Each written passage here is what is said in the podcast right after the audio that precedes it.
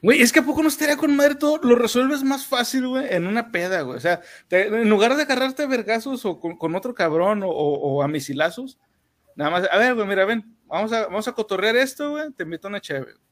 Te pones a, platicar así tranquilamente con cerveza. Eh, ándale, una, o competencias de beber, güey. El primero que se desmaye pierde, güey. Ah, güey, Rusia los conquista, güey. Solucionan los conflictos mundiales sin tener que meter a terceros de por medio. Exacto. Lo que, sí, digo, a lo mejor Rusia terminaría ganando la mayoría de las competencias, pero eh, estamos de acuerdo, güey, en que eh, llegaría un punto en el que realmente, ¿y por qué estamos peleando para empezar, güey? Si nos lo estamos pasando tan a toda madre aquí. O, o peor aún, si son pedos agresivos, güey, si es un tratado de paz y se ponen bien pedos. No, yo creo que tendríamos que, que, que, que elegir a, los embajadores, güey. Elegirlos bien. No, a los embajadores los pones a, que vayan por los, por, ¿cómo se llama? por las papitas y que vayan por la carne para prender el asador. Y ese pedo. Sí, no, porque no traigas a britones chingue. Eso no, güey. Te pedí paquetazo, no, no Big Mix, hombre, no sabes por qué, puñeta. No, ese güey no le dan porque casi no pone para las cheves, y nomás puso un 20 y la verga. De México no vas a estar hablando, güey. Bienvenido. Pero él dijo a los tres, tú dijiste un beso de tres.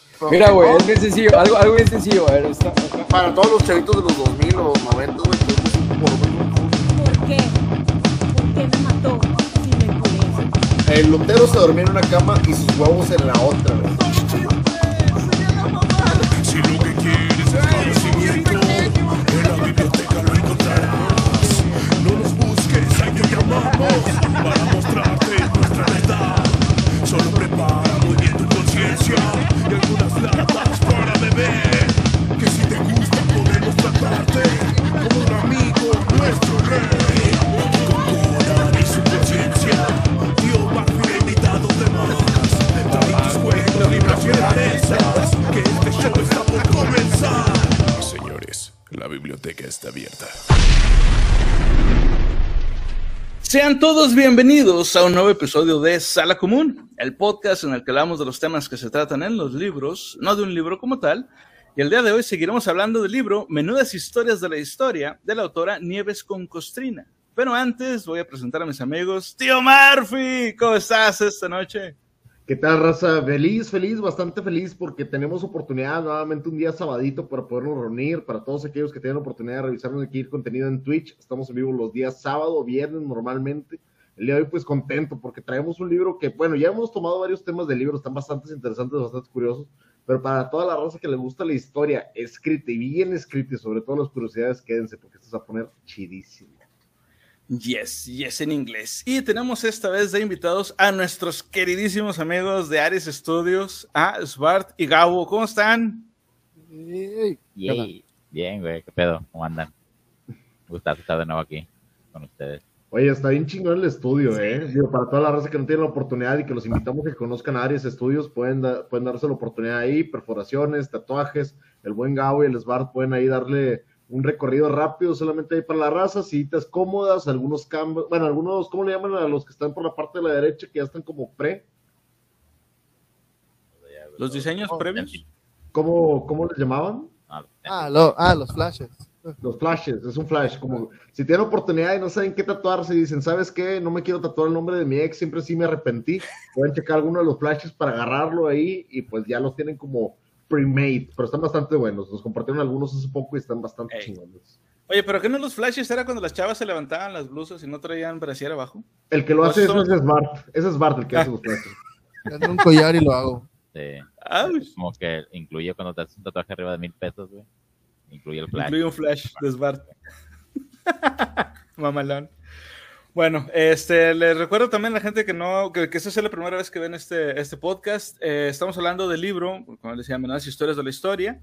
Este libro se trata de un recopilatorio de eventos históricos peculiares, algunos serios, otros misteriosos, otros totalmente absurdos, pero todos siempre muy interesantes. Y en episodios pasados estábamos leyendo también, eh, como parte del intro de este libro, cómo la autora decía que eh, sus maestros de historia, que ella decía que eran unos este, ineptos, y si no lo decía ella, lo digo yo, porque los que yo tuve sí lo eran, Este, y no te daban, o no te daban ese gusto de, de- la, de la historia, o sea, te lo, te lo macheteaban y no te agradaba aprenderte ese tipo de cosas o, o saber sobre historia. Ah, les pregunto a, a ustedes, Gabo y Svart, ¿a ustedes les gusta la historia por propia mano o porque un profesor les, les hizo que les gustara la historia o de plano también tuvieron profesores totalmente ineptos que en lugar de que les gustara hicieron que fuera un fastidio? Am, sí, pues mira, sinceramente, solo yo creo que recuerdo solo un maestro que yo sí notaba que el vato se apasionaba por contar la historia de todos los que he tenido.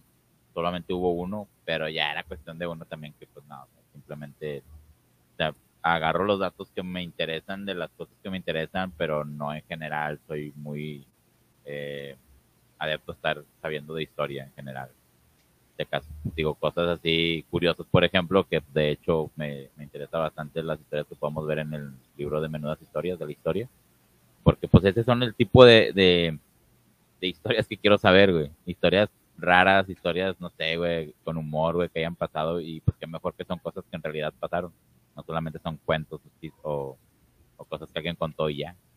Entonces, básicamente sí podría decirse que mis gustos con la historia no son así de de hueso colorado, pero pues si hay uno que otro eh, historia, cuento o algo que sí sea real o haya sido real, pues sí, pero que sea curioso, ¿no? Retirar, Sí, ¿no? que sea interesante por lo menos. Y es que hay Ah, muchos maestros que no lo vuelven interesante, como dices, a lo mejor hay uno de uno de 10 o de 20 de todos los años académicos que decimos, dude, la verdad, me mataste es un gusto que me pudo haber dado si tuviera más maestros como tú. Sí, de hecho. Tú, el, el buen Svart, Fíjate que a mí la, la- mi materia favorita en secundaria fue historia, ¿Mm? porque la maestra, aunque yo me sentara hasta el frente, me dejaba dormirme en la mañana, como era nuestra primera clase. Ah. Espérame, no, no, espera, espera, güey. Y esa, Ah, materia, esa materia era historia de México. Y, de, o sea, para mí fue como que ah, la maestra es bien relajada, porque aunque me duermo enfrente de ella, no me dice nada. Y, irónicamente, cuando explicaba así, me entraba la historia como- en el subconsciente, güey, y fue la historia de- es como el juego de tronos, güey, pero no, así de que entra uno, lo mata, y a partir Como que ahí se escuchó, se escuchó mal ahí el audio de, de Svart. Ah, perdón, ahí mero. Ahí va. Ahí, ahí se ve bien. Este, sí, es como el juego de tronos mexicano, güey, está bien chido ese. Ah, Aparte sí. que me gustó la historia, y te digo, fue, es algo curioso de que porque la profesora fuera más liberal conmigo, la materia no le, no le agarré coraje o algo así. HBO, te regalamos la idea. Haces un juego de tronos versión mexicana con la, con la revolución o la independencia y que en el intro sea mariachi. Que sea la canción de Juego de Tronos, pero mariachi. Y Te lo en regalo. mariachi. Y Turbide, la- el, el, el mejor personaje de la revolución. de la- Vato, es que tenemos un chingo que recortar desde ahí, güey. Guadalupe Victoria y la raza de ahí de, de- No, sí, vamos a, vamos a poner a uno en el puesto. Y no dura mucho, güey. Es lo mejor, güey. No dura nada, güey, en el pinche trono. güey. Sería canción, canción de Pulque y Cactus, güey. que estaría en verga. Eh, A huevo. capitana Oli, bienvenida. Gracias por darte la vuelta. ¡Hey, Moni! Bienvenida, Oli. Uh, bienvenidísimas. ¿Cómo están? Estamos platicando de, de menudas historias de la historia. De hecho, el buen Sbar, digo, me- eh, me- yo sé que el buen Sbar le gusta el roleo, le gusta los juegos de rol, le gusta acá eh, la onda, la onda friki en ese aspecto. Digo, también puede sacar muy buenas historias. Imagínate revivir una campaña de la revolución o revivir una campaña curiosa, por lo menos, que puedas ir llegando ahí, este, que pueda retomarla. Y digo, con alguna base histórica estaría bastante chingón. Sí. Por cierto, Wizards of the Coast, patrocínenos, por favor. Sí, Wizards of the Coast, sí, que os patrocinen. Por favor. ¿Cómo se llaman los que hicieron Calabozos y Dragones? Este ese Games, ¿no? ¿Cómo es? Era Wizard un tiempo. No, Wizards of the Coast son los de Magic. No, pero también lo trajeron. Sí. Ah, sí, porque había dos versiones de, de Calabozos y Dragones, es verdad. No me acordaba de eso. La, primera y la segunda fueron esos que dices, pero ya a partir de tres, de tercera fue Wizard. Wizard. Es- es- eh, actualmente el copyright les pertenece. Traen los pelos de la burra en la mano, son. Dice Mon, imagínate. Estaría chido, la verdad, un, un rol o una serie acá de tipo Juego de Tronos, pero de la Revolución o de la historia de México. Es que la verdad es que sí se puede, güey. La neta, sí se podría. Imagínate, güey, tiro, tiro dado para ver si el pipi le carga la piedra. Oye, sí, güey, que fallas y te aplasta la chingada. no, no te salió chingado. Te Saltas un moriste. uno, te resbalas, te caes de hocico y te aplasta una piedra. Puta madre. Otra vez no. Hey Dante, buenas noches. Ahí Moni saludando, buenas noches, bienvenidos a todos. Gracias por conectarse tempranillo el día de hoy que tuvimos oportunidad. Pido ser el Pípila. Imagínate la figura para colorearla del Pípila, güey. O sea, la figurita para jugarla. Para todos aquellos que no jugaron cuarta generación de Calabozos y Dragones, cuarta generación no existe y no va a existir nunca. Pero había muchas figuritas. Entonces, una del Pípila estaría chingón. Sí, de hecho. Bueno, eh, también para la gente que acaba de entrar aquí por primera vez, les comento que este libro que estamos hablando, Menudas Historias de la Historia, se divide en diferentes temas. Y el día de hoy vamos a continuar con el tema titulado ¿Qué momento? Y bueno, precisamente el primer, el, el primer tema, que vamos, la primera historia de la noche será Estados Unidos independiente. Dice, cada amanecer de cada 4 de julio comienza en Estados Unidos un día de lo más patriótico porque ese día de 1776 se firmó el acta que hacía libres a las 13 colonias que dieron origen a la Confederación Norteamericana. Inglaterra se quedó sin su, posición, eh, sin su posesión occidental más preciada. Los ingleses comenzaron a ocupar América para evitar que los españoles se la quedaran entera. Así que empezaron a instalarse en la costa oeste, perdón, en la costa este. Virginia fue la primera colonia que fundaron, bautizada así en honor a Isabel I, la reina virgen que por cierto de ella ya hemos hablado también, y es la reina que estuvo como este, regente precisamente durante la época de William Shakespeare. Así que una vez más sale en el podcast mencionado William Shakespeare. Pero bueno, dice, ellos al menos decían que era virgen. Luego vinieron otras 12, que fueron Nueva York, Pensilvania y las dos Carolinas. Llegó un momento en que Inglaterra empezó a freír a impuestos a los colonos, porque los ingleses de Inglaterra pagaban mucho a Hacienda y los ingleses de Allende los mares una, eh, una birria. Y aquí vino el primer mosqueo de los ingleses de América, cuando les tocaron el bolsillo. La cosa se fue complicando porque además las colonias tenían que contribuir al mantenimiento de un ejército carísimo dedicado a protegerlas. Pero el remate fue cuando subió el precio del té, enviado a las colonias, porque ahí ya no pasaron. Les podías tocar cualquier otra cosa a los colonos, pero el té de ninguna manera. Las colonias se fueron haciendo más fuertes, siguieron las luchas, siguieron grandes políticos, se creó un congreso, hasta que el 4 de julio quedó aprobada la Declaración de Independencia que redactó Thomas Jefferson, que por cierto se murió también el 4 de julio para aprovechar la celebración. No crean que todo acabó aquí, porque una cosa es declarar la independencia en un papel y otra muy diferente es defenderla en el campo de batalla. Pero el caso es que aquella declaración, muy progre, muy ilustrada ella, acabó saliendo para adelante. Era bonita. Declaró a todos los hombres iguales, libres y con derechos a buscar la felicidad, menos a los negros, evidentemente. ¿Sabían ustedes cómo había empezado la, la guerra de independencia? Eh, no. Primeramente, primeramente te voy a decir algo, güey. Son 13 pinches colonias y a dos le quisiste poner Carolina, güey. ¿Es pendejo o qué? O sea, güey, tantos pinches nombres que tienen los estados y pues, bueno, una Carolina del Norte una del Sur. Dude, ¿para qué tanto? O sea, te- tienes 13, güey. Nada más tienes que nombrar 13 malditos estados. Y no te, puede- y no te la pudiste currar, güey, para. No, no está O chido. sea, no es como que faltaran nombres de mujeres, sacas. Pero es que hay, hay falta de imaginación en todos lados, güey. Aquí en México, ves en ca- bueno, antes, cada, en los noventas era por donde quiera que volteas, había un puesto de tacos chava, güey. Al chile. Claro. Sí, sí, cierto. Yo, yo compré una hamburguesa ayer de un puesto que se llamaba Chava. Güey, te, te fuiste bien lejos, güey, nomás. ¿Sí? No, no somos el primer estado que se llama León, güey. De hecho, somos el segundo y por eso somos el nuevo. Exacto. No, también, chécate, chécate en Estados Unidos. O sea, está New Hampshire, está New York, porque son los nuevos, güey. O sea, realmente también no eran muy imaginativos en ese aspecto, güey. Que por cierto, otro dato cultural, ¿sabían que originalmente Nueva York no se llamaba Nueva York, se llamaba New Amsterdam? Y le cambiaron el nombre, por eso sí no me acuerdo por qué, probablemente después lo mencionaremos. Y le cambiaron a Nueva York. De hecho, sí, muchos de esos eh, estados siempre han tenido la curiosidad de dónde viene el, el primer estado. Por ejemplo, York, ¿dónde está? No, En En Inglaterra. Inglaterra. Inglaterra. ¿Sí? El estadio York, York. así se llama, York. Sí, eso sí también, Todos esos tienen. Todo lo que diga New en algún lugar ha de existir y fue algún colonizador. Ahora, Sí. esto que empieza el 4 de julio, digo, la verdad, no me sorprende, digo, vemos aquí puros peluquines ahí blancos y gente solemne, vestida. y bueno, te, te das, te das una idea, te das una idea del USA. Desde ahí va a empezar este cotorreo, güey. Sí. Eh. Sí, Ahí falta alcohol. Yo, yo creo, yo creo francamente que en esa ocasión, o sea, si eso fuera sido una fotografía, la, la editaron con Photoshop, güey, porque ahí tuvo que haber habido alcohol a huevo. Nadie firma ningún papel de ese tipo, güey, sabiendo que va a haber putazos, sobrio. Sí, a huevo. A huevo. Debe haber alcohol, pero. Ah, o simplemente. No, pero es que, de hecho, la. ¿Eran fotografías o eran pinturas? güey? Era no, esas son Pintura, pinturas, ¿no? todavía no existía la fotografía. Obviamente nadie va a pintar. ese sepamos. Que sepamos. Para empezar, el piso se ve limpio, güey. Ese piso no creo que estuviera limpio ni a mitad. O sea, que todos huelen feo del inglés, güey. Ay, a huevo, güey, en esa época no se bañaban tan seguido, güey. Ah. No mames, güey. Pero todas ma- Cubetas de mierda, güey. Unas letrinas va por allá atrás, güey. una escupiderilla. Una escupidera de salty. Y dientes amarillos. Ah, huevo. Y decían, ah, no, decían que este Washington. eh, Washington tenía dientes de madera. Ah. Qué pedo, Que, güey. que han dicho que esa historia se, se supone que es falsa porque era más caro hacerlo de cierto material y demás. Digo, desconozco si lo decían por alguna cuestión específica, pero sabemos que de- los buenos Estados Unidos tienen esa costumbre de, de ensalzar algunos datos históricos para poderlos ver un poquito más relevantes.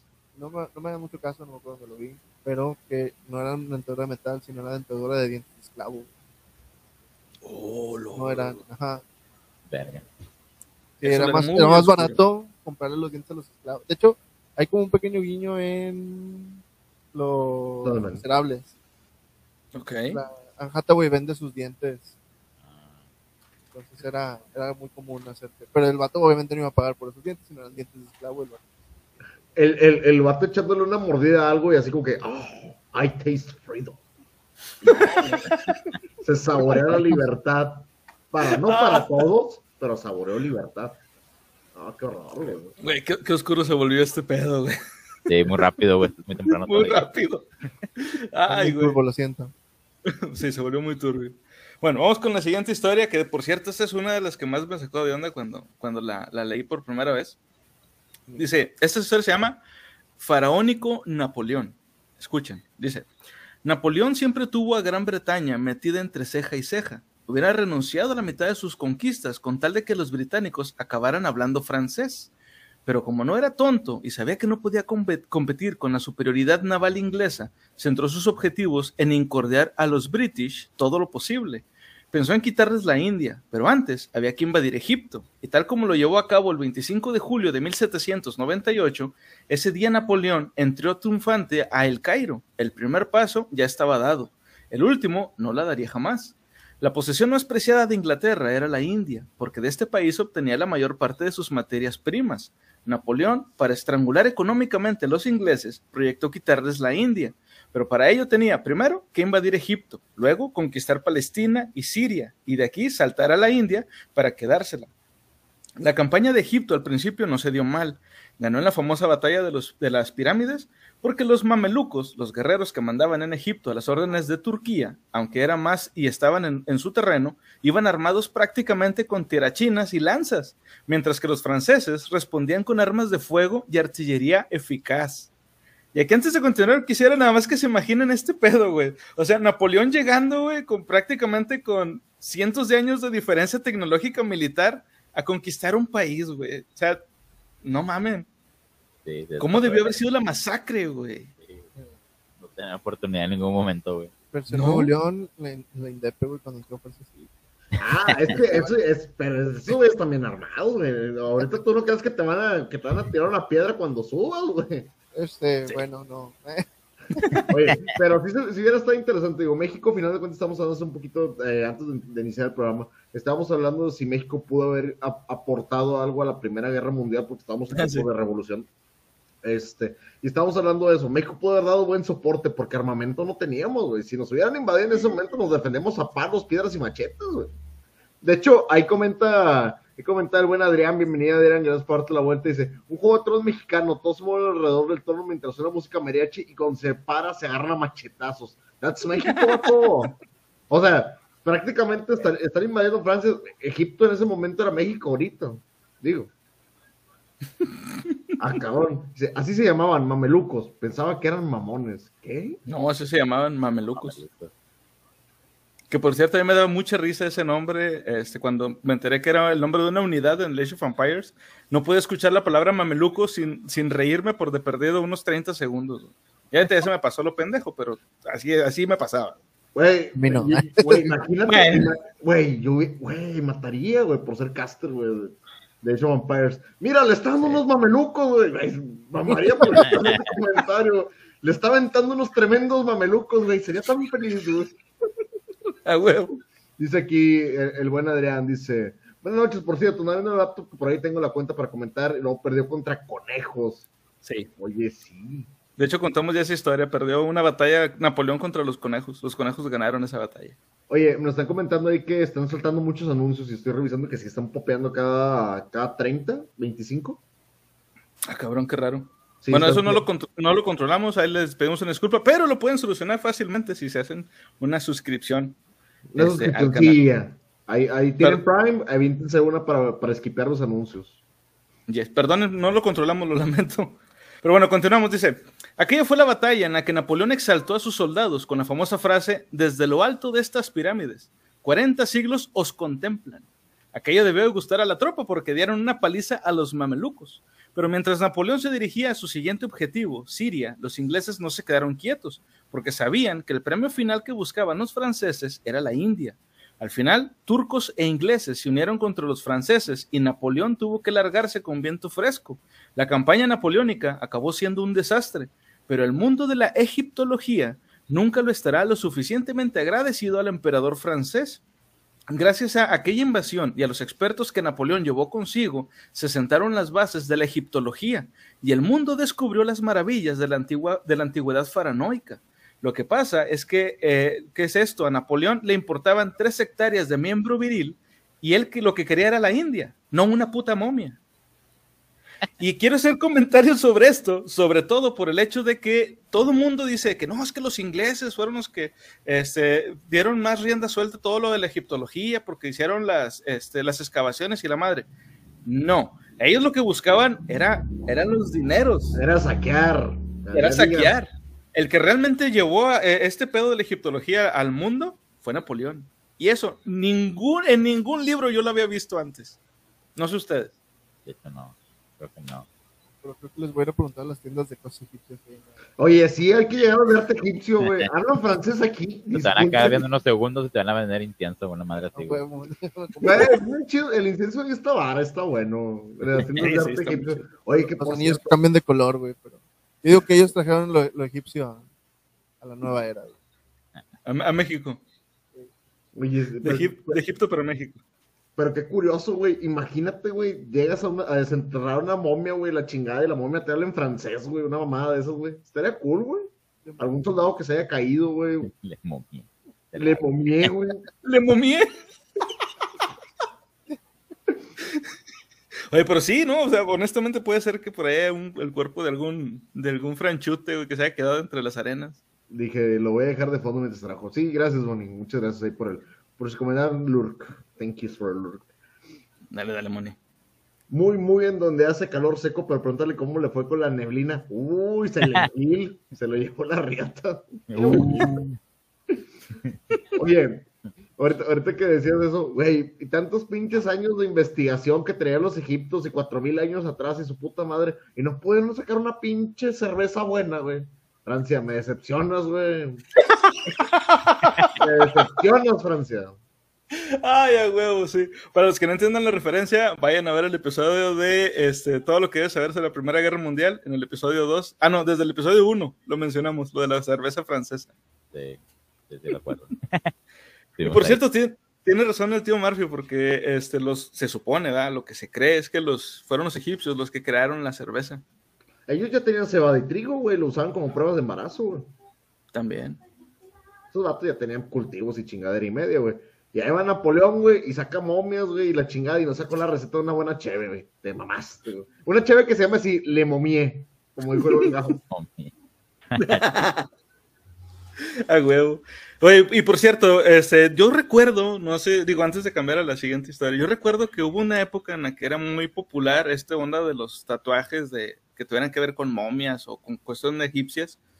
este, todavía piden ese tipo de cosas, Gabo, así como de cultura egipcia. Lo más común era el ojo de Ra y la cruz esta de El Ankh. eh, el Ankh, sí. Sí, pues no, fíjate que. A ver. Pero eso- ah, sí, bueno, aquí es un. Sí, güey. Anubis y rap, pero son los flashes, ¿no? Sí, sí, sí, ahí hay un par de flashes. Ya están como default. El- Sí, es parte de. El Ra siempre lo piden. O. El ojo de Ra estuvo mucho tiempo de moda. Y, Sí. ah, Últimamente los morrillos como que agarran o al Anubis o al Ra. El Anubis, güey, sobre todo. ¿Alguna vez te, te has aventado un Ankh? Una de esas cruces egipcias que tienen como que una ondita en la parte de arriba. La cruz de la vida, güey. ¿Sí no haces la cruz de la vida? Sí, el Ankh. Sí, creo que sí. No, me ha me ha aventado un ojo de Ra y una momia.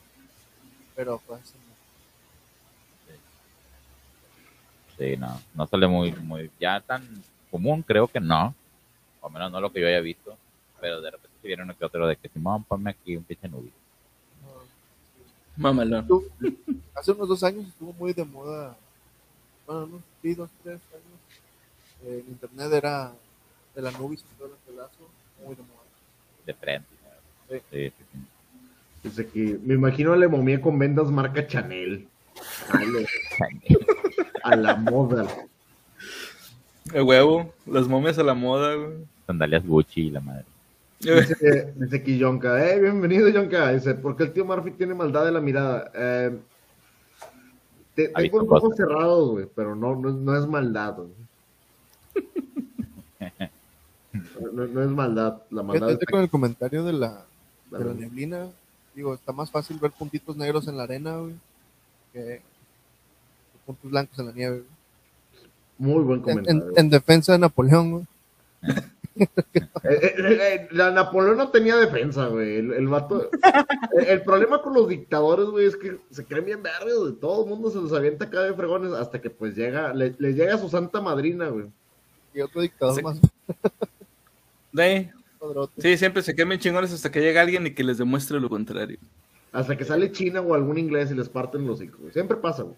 Pasa. La, la historia es lo que nos dicta hasta el momento. Hasta el momento ha sido así. Bueno, vamos con la siguiente historia. Esta historia se llama El 9 de Termidor. Dice, ya sabemos lo que tienen las revoluciones, que, suelen empezar bien, pero por algo, eh, por, por- por- por lo que merece la pena luchar, hasta que la lidia en un giro. La lucha original se olvida y se instala la lucha por el poder. Esto ocurrió con la Revolución Francesa. Y el 27 de julio de 1794, día 9 del mes de Termidor, es decir, el undécimo mes del calendario republicano francés, se produjo un golpe de Estado que terminó con la época del terror, pero terminó a medias porque las guillotinas siguieron echando humo. Cuando la Revolución Francesa triunfó, cuando Luis, eh, Luis XVI y María Antonieta ya eran historia guillotinada, se instaló en la Convención Nacional una tremenda lucha de poder. Los jacobinos se dividieron en radicales y en muy radicales, tan radicales que lo llamaban rabiosos. Los girondios eran, eran moderados unos y otros corruptos, y al final acabaron a tortas girondianos contra jacobinos y jacobinos entre sí. El que cortaba el bacalao en Francia era Maximiliano Robespierre, aquel que se inventó el lema libertad, igualdad y fraternidad. El mismo que se manifestó al principio enemigo de la pena de muerte, pero la que luego le, sacó el gustillo porque cortaba cabezas a dos manos, cabezas de su partido, cabezas del partido contrario, básicamente cabezas en general, güey. Cuando ni uno ni solo ni otro de los diputados se vio libre de pasar por la guillotina porque Robespierre amenazó con cargarse a todos los corruptos, decidieron unirse para acabar con él antes de que Robespierre dejara la convención vacía. Se produjo el golpe de mano y allí mismo, en la asamblea, se ordenó la detención del tirano. Como aquella misma noche sus partidarios lo liberaron, la asamblea dio un paso más, lo declararon a él y a sus partidarios fuera de la ley, una excusa perfecta para ordenar su inmediata ejecución sin derecho a juicio. La noche del día siguiente, 10 de Termidor, 28 de julio, las cabezas de Robespierre y 22 de los suyos rodaron como canicas. Luego cayeron muchos más terroristas, porque así se llamó a los que impusieron el terror francés. El término terrorista procede de entonces, y entonces, como ahora, los terroristas habían perdido el norte de la lucha y la revolución. Y les puedo garantizar que hasta ahorita nadie de ustedes había pensado de dónde chingados viene el nombre de terrorista. Ay, pinche Robespierre, güey. Pinche Robespierre. Ah, De, no, pues, no sé, o sea, siempre pensé de que una persona que es terrorista es una persona que infunde el terror y ya. Y ya, pero bueno, ya sabes, ahora, es- eh, mira, el terror tiene rostro, güey. Sí. Y tiene nombre y apellido. Robespierre. A No, huevo. güey, pero es que pinche Robespierre se aventaba la de yo soy el Senado, yo soy la ley y me la pelan. Ejecutaron el vato- 66 de Sí, güey, el vato sí era ejecutado en 66, güey, pero como si fueran pinches de pollo, güey, le sacaba, pero al minuto. Mira, de- de- me encanta el comentario que se aventó. Eh, Adrián dice, esos radicales eran tan radicales que comenzaron a, ra- a radicalizarse, güey. Así que también el Napoleón era el morro chaparro de la escuela que decía, me la pelas. A huevo. Eh, se podría decir que le gustaba la cabeza, le encantaba, güey, se volvía loco. Le encantaba. A, a dos manos, güey, a dos manos. Me imaginé el vato con espada en ambas manos cortando el son de Entrele Le Putz. Sí, güey. Puti. Fí- Fíjate que sí. ¡Ey! Gracias por ese Prime. Mira, hablando de Prime, Don Quelebra sentó un sabrosísimo Prime por séptimo mes seguido. Muchísimas, muchísimas gracias, Don Quelebra. No, por séptimo mes, no, por siete meses, güey. Ah, muchas gracias, que lebra. Muchas, muchas gracias, güey. Te lo agradecemos mucho. Eh, eh, es- esta, esta cabeza doble mano va para ti, güey. Te Ay. Oye. Ustedes habían escuchado, bueno, ya, ya que habían comentado, ya, y habían escuchado de, de este, de esta época del terror, sí habían escuchado los guillotinazos franceses, ¿no? De la Ah, sí, guillotina. claro. Sí. mi, mi única duda es, ¿no se debería decir de terroristas, algo así? Terroristas. ¿Terrorista? Güey, ¿quién le estoy? Perdóname, pero ¿quién le tendría miedo a eso, güey? Güey, no, güey. Que Venimos a impartir el terror. güey, Este güey, les harían memes, güey. Les harían memes de eso, güey. No, no, pensando en eso. Güey, pinche- no faltaría el pinche mexicano mamón, güey, dándole un zape. Dale bien, güey. Ah, dale bien, cabrón. ¿Qué es ¿De eso? qué? Güey, ¿Qué parece que- dijo? Me parece que está atragantando con una riata, güey. No, güey. Nadie le tiene. Ay, no mames. Ah, pero espérame, aquí había un comentario de, de este Adrián, güey. Al Chile, Howard, la reencarnación de Robespierre. No tengo pruebas, pero tampoco dudas. Ambos son la personificación del terror para el enemigo. Ah, Howard el Pato. Sí, huevo. Tengo una bomba. Güey, nadie le tiene miedo a eso. Nadie le trata. Ah, no puede ser, güey. Dice, ¡Eh, Bistec! Gracias por ese, gracias por ese sub Uf. también, güey. Gracias por ese sub. Eh, no, Muchos-. Muchas, muchas gracias. Güey, pero sí, ¿tú le tendrías miedo a un terrorista francés? Así con eso, güey. terrorista. Terrorista. Oye, pero ¿qué, qué pero ahorita es que se escucha muy bajito, perdóname, Sbar. ¿Qué preguntabas? ¿Algo de, de- del actor No, de, de me, Sermon? me cayó la, la, la historia de que el vato presenció la última ejecución por guillotina, pero no creo si fue en Inglaterra. Ah, sí, Ah, este. ¿Cómo se llamaba este actor? Christopher Lee. Christopher Lee. Christopher Lee, Simón. Christopher Lee Carlomagno fue el último que pre- en presenciar una, un- una guillotinada de la vieja escuela, güey. Sí. Sí. Claro, era, era un morrillo ah, este, cuando pasó, pero sí, él, él fue, él, él vio la última, eh, este, el último, pues, ¿cómo se puede decir? Proced- proceso, procedimiento de guillotinar a una persona. Porque todavía cuando pasó eso lo hacían, lo hacían en, o sea, en vía pública, güey. verga. Pero- morros todos tostados, güey. Pero no traigan el, el Metal Fest a no sé dónde y que no venga el cine de terror porque está bien Que feo. no venga Marilyn Manson porque la hacen de pedo, güey. Ah, pero no sea la pinche Santa Inquisición española metiendo pinches fierros calientes por los orificios de la gente porque les aplauden, güey. Claro. Sí, güey. Diosito nuestro señor. Sí, no se maman, güey. Creo que. Era el amo de la persecución. Al Chile que ese vato te perseguiría el equivalente francés victoriano en el que te saliera el Jason. Sí, más o menos. Sí. Este, imagínate este güey Torquemada, güey, hubieran sido compas, güey, pero de pedas, güey, de pedas, güey. Sí, a huevo, sí, serán bien compas, güey. Oye, pero espérate, antes de continuar, ahorita que está diciendo eso Adrián, caigo en cuenta de que Nemesis del Resident Evil 3 es francés y te está persiguiendo en el juego, así como está diciendo Adrián. Chingue. Bueno, ahora imagínate a Nemesis, güey, de Resident Evil persiguiéndote gritando, Sacre Blue, güey, no le vas a tener miedo, güey. Stars. Estás. Del averno, güey. No, güey, no, o sea, no, güey, te la curas del vato, güey. Y si grabamos un tutorial de hacerlo tú mismo de cómo hacer una guillotina paso a paso, ay, Jalo. Jalo, pero no lo podremos publicar, güey, porque nunca falta el pendejo que haga algo, güey. decimos que es una cortadora de melones, güey, a la chingada. Eh, no estaríamos tan lejos de la verdad. Manual. Bueno, ah, por los viejos tiempos. Ah, no, puros, perdón. ¿Eh? Güey, güey, hasta el momento se podría hacer, güey. Imagínate, la podrías vender. Si haces versiones chiquitas, güey, la podrías hacer para los hospitales para circuncidar, güey. No. Es por francés. clic por allá, listo. Circuncisión Una- francesa, güey. Y si nomás cortamos un poquito de las puntas. A- a la, enfer- la enfermera Robespierre. Güey, sí. Ay, güey, qué Güey, miedo. pero me ¿no? imagino, hoy en día, güey, con eso, güey, le llegas, entonces lo que decías, córtale las puntas, güey, imagino los papás ahorita con el morrillo recién nacido, por favor, córtale como el CR7, ahí, güey, hágale una figurita. Una Joder. figurita. Es que Nemesis hizo con ADN de Robespierre, se mezcló con la comida francesa y salió mal, con la cerveza francesa y salió muy mal. Salió muy mal ese pedo, güey. Sí, a huevo. Ay, no, chingado. Pues, de verdad no, me acordaba, ahorita caí en cuenta, güey, este, ahorita que comentó eso Adrián de que, de que este Nemesis es francés. Pero bueno, vamos con la siguiente historia. Esta historia, de hecho, es de mis favoritas de cuando yo la escuché la, la primera vez. Y se llama La carrera de Filipides. Y antes de continuar, no sé si ustedes han visto esta, esta imagen, está sacada de la película 300, El nacimiento de un imperio, que es la continuación precuela de la historia de los 300. Este, ¿Ustedes habían escuchado esta historia de esta batalla, de la batalla de Maratón?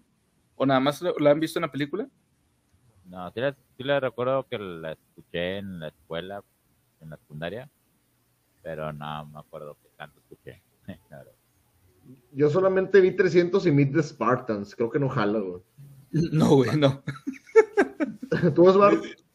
No, no fueron espartanos, ¿verdad? Los que pelearon ahí. Fueron... No, fueron griegos. Fueron griegos, ¿no?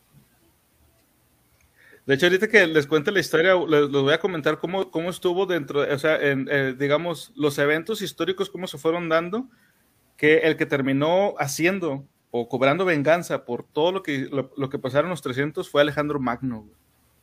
Pero va, la historia dice, al amanecer del 12 de septiembre del año 490 antes de nuestra era, persas y griegos se ensarzaron en un monumental bronca que terminó fatal para los persas. Se agarraron a putazos en la, en la llanura de Maratón y además por el triunfo griego. Aquella jornada se hizo memorable por la carrera que se pegó un tipo hasta Atenas para anunciar la victoria. La leyenda impuso que el soldado que corrió fue Filipides, pero caramba, no fue él, fue otro. Unos tienen la fama y otros cargan la lana.